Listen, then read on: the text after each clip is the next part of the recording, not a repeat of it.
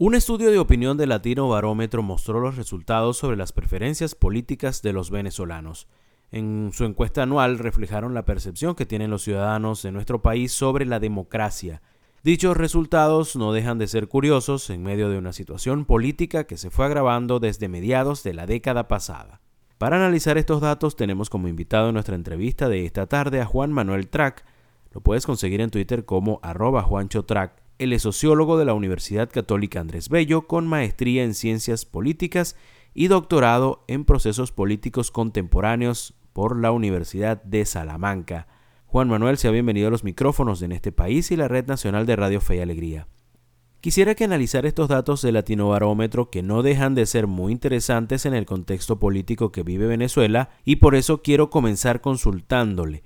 ¿Cómo se puede interpretar el hecho de que la preferencia por el sistema democrático viene bajando desde el año 2013 en medio de la crisis que se vive en el país? Bueno, la, primera pregunta lo que nos muestra es si bien sigue siendo alta la el apoyo a la democracia entre los venezolanos, porque es cierto que sigue siendo alta, vemos una tendencia hacia la baja desde 2013, muy posiblemente, eh, y sobre todo en la intensidad del apoyo a la democracia, eh, muy posiblemente por los resultados que está arrojando el sistema político venezolano, como ese sistema político venezolano, para muchos, no es eficaz para resolver sus problemas y eso que la gente empieza a perder fe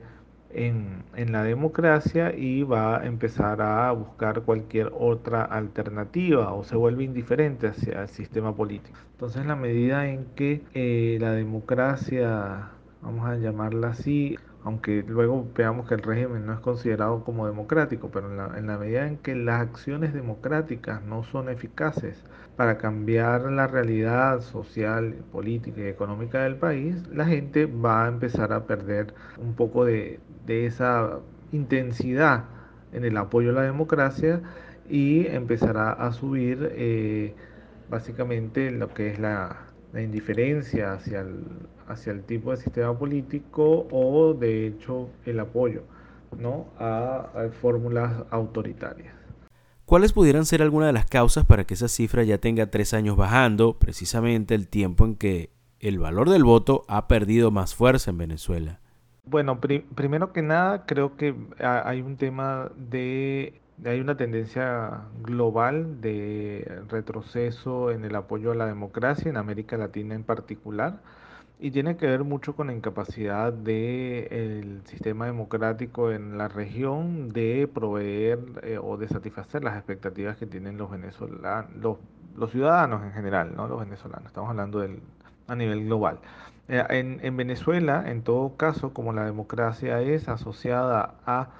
eh, elecciones, entonces allí puede decir que precisamente por la mm, ineficacia que tiene el voto para decidir sobre el destino y las condiciones de vida de los venezolanos, hay un, un incremento de aquellos que pudieran apoyar otro tipo de régimen político o no les importa el tipo de régimen político eh, o disminuye la, la, intensidad del apoyo entre los que son democráticos. ¿no? En cualquier caso, vemos ese, ese proceso a la baja. Esto es una encuesta de 2018 y ya la habíamos visto en los datos del Barómetro de las Américas en 2016. Eh, entonces, yo lo que con, con esta encuesta confirmamos algunas de estas tendencias, al tiempo que vemos a nivel global el surgimiento de liderazgos algunos asociados a líderes de extrema derecha y como se ha simplificado el conflicto político venezolano en torno al eje izquierda-derecha, hay quienes se han plegado a estas lógicas antiliberales de personas, de presidentes como Bolsonaro, como Donald Trump, y que empiezan ¿no? a mirar con simpatía este tipo de eh, líderes que no son democráticos, que niegan el pluralismo, que van a, a, ser mucho más eh, intolerantes, poco ajenos a la diversidad o, contrarios a la diversidad de cualquier tipo, etcétera, etcétera. Entonces, Venezuela, en medio de su propia crisis, también está inmersa en el panorama mundial en, la cual, en el cual existe una tendencia ¿no? Eh, a nivel de América Latina y de algunos países de Europa, tenemos Hungría, tenemos Polonia,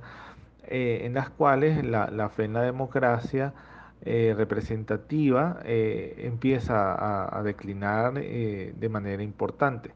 Les recordamos que tenemos como invitado en nuestra entrevista de hoy a Juan Manuel Trac, el sociólogo de la Universidad Católica Andrés Bello con maestría en Ciencias Políticas y doctorado en Procesos Políticos Contemporáneos de la Universidad de Salamanca no se está analizando las cifras que arrojó el último estudio de opinión pública de Latino Barómetro sobre las preferencias políticas de los venezolanos. Según cifras de Latino Barómetro, 30% de los que se identifican como opositores tienen algún grado de desacuerdo con que la democracia puede tener problemas, pero es el mejor sistema de gobierno, por un 11% de los que dicen apoyar al gobierno. ¿Cómo se puede contextualizar este dato? Eh, sobre la tercera pregunta, tiene que ver precisamente no con este surgimiento por, eh, vamos a llamarlo, identidad negativa frente a un gobierno que se llama socialista revolucionario. Ha surgido una eh, respuesta, vamos a llamarla, de derecha antiliberal, conservadora, además, en el, enmarcada en todo el discurso anti o en contra ¿no? de la diversidad y en contra de también de los derechos sociales, ¿no? Y esto ha tenido una como, como una reacción este, ante lo que podemos eh, ver que es la lógica del gobierno. Es decir, este discurso en ese 30%, este, este discurso que, que se opone casi con mentalidad de guerra fría, si se quiere, al, gobierno del Partido Socialista Unido de Venezuela ha tenido un impacto significativo en un sector de la oposición, generando estas dudas sobre la democracia, porque la, democracia liberal no parece responder a las expectativas que ellos tienen, eh, no solo del cambio político, sino sobre todo de lo que tendría que luego hacerse en el país. De esta suerte, creo que estos estos datos muestran eh, lo que es el desarrollo, ¿no? De no una ideología, pero puede ser una, una mentalidad, como diría Juan Links, eh, alrededor de estas prácticas eh, no liberales o antiliberales. De manera que estamos en, en presencia ¿no? de este crecimiento y este crecimiento además es más em, pronunciado entre los jóvenes, entre los jóvenes de 16 entre 16 y 29, eh, observamos que este tipo de respuesta es mucho eh, más alta, eh, ya te doy el dato, que, el, que entre, los más, entre las poblaciones más adultas. Entonces tenemos que, como consecuencia de la prolongada, primero el prolongado gobierno del el PSV y número dos, de su mala gestión y de la incapacidad de los partidos que vamos a llamarlo son de, eh, de la democracia representativa, surge entre los jóvenes sobre todo una mayor tendencia a no estar de acuerdo con que la democracia, aunque tenga problemas, puede ser el mejor sistema de gobierno, que hay una negación de esta, de esta afirmación.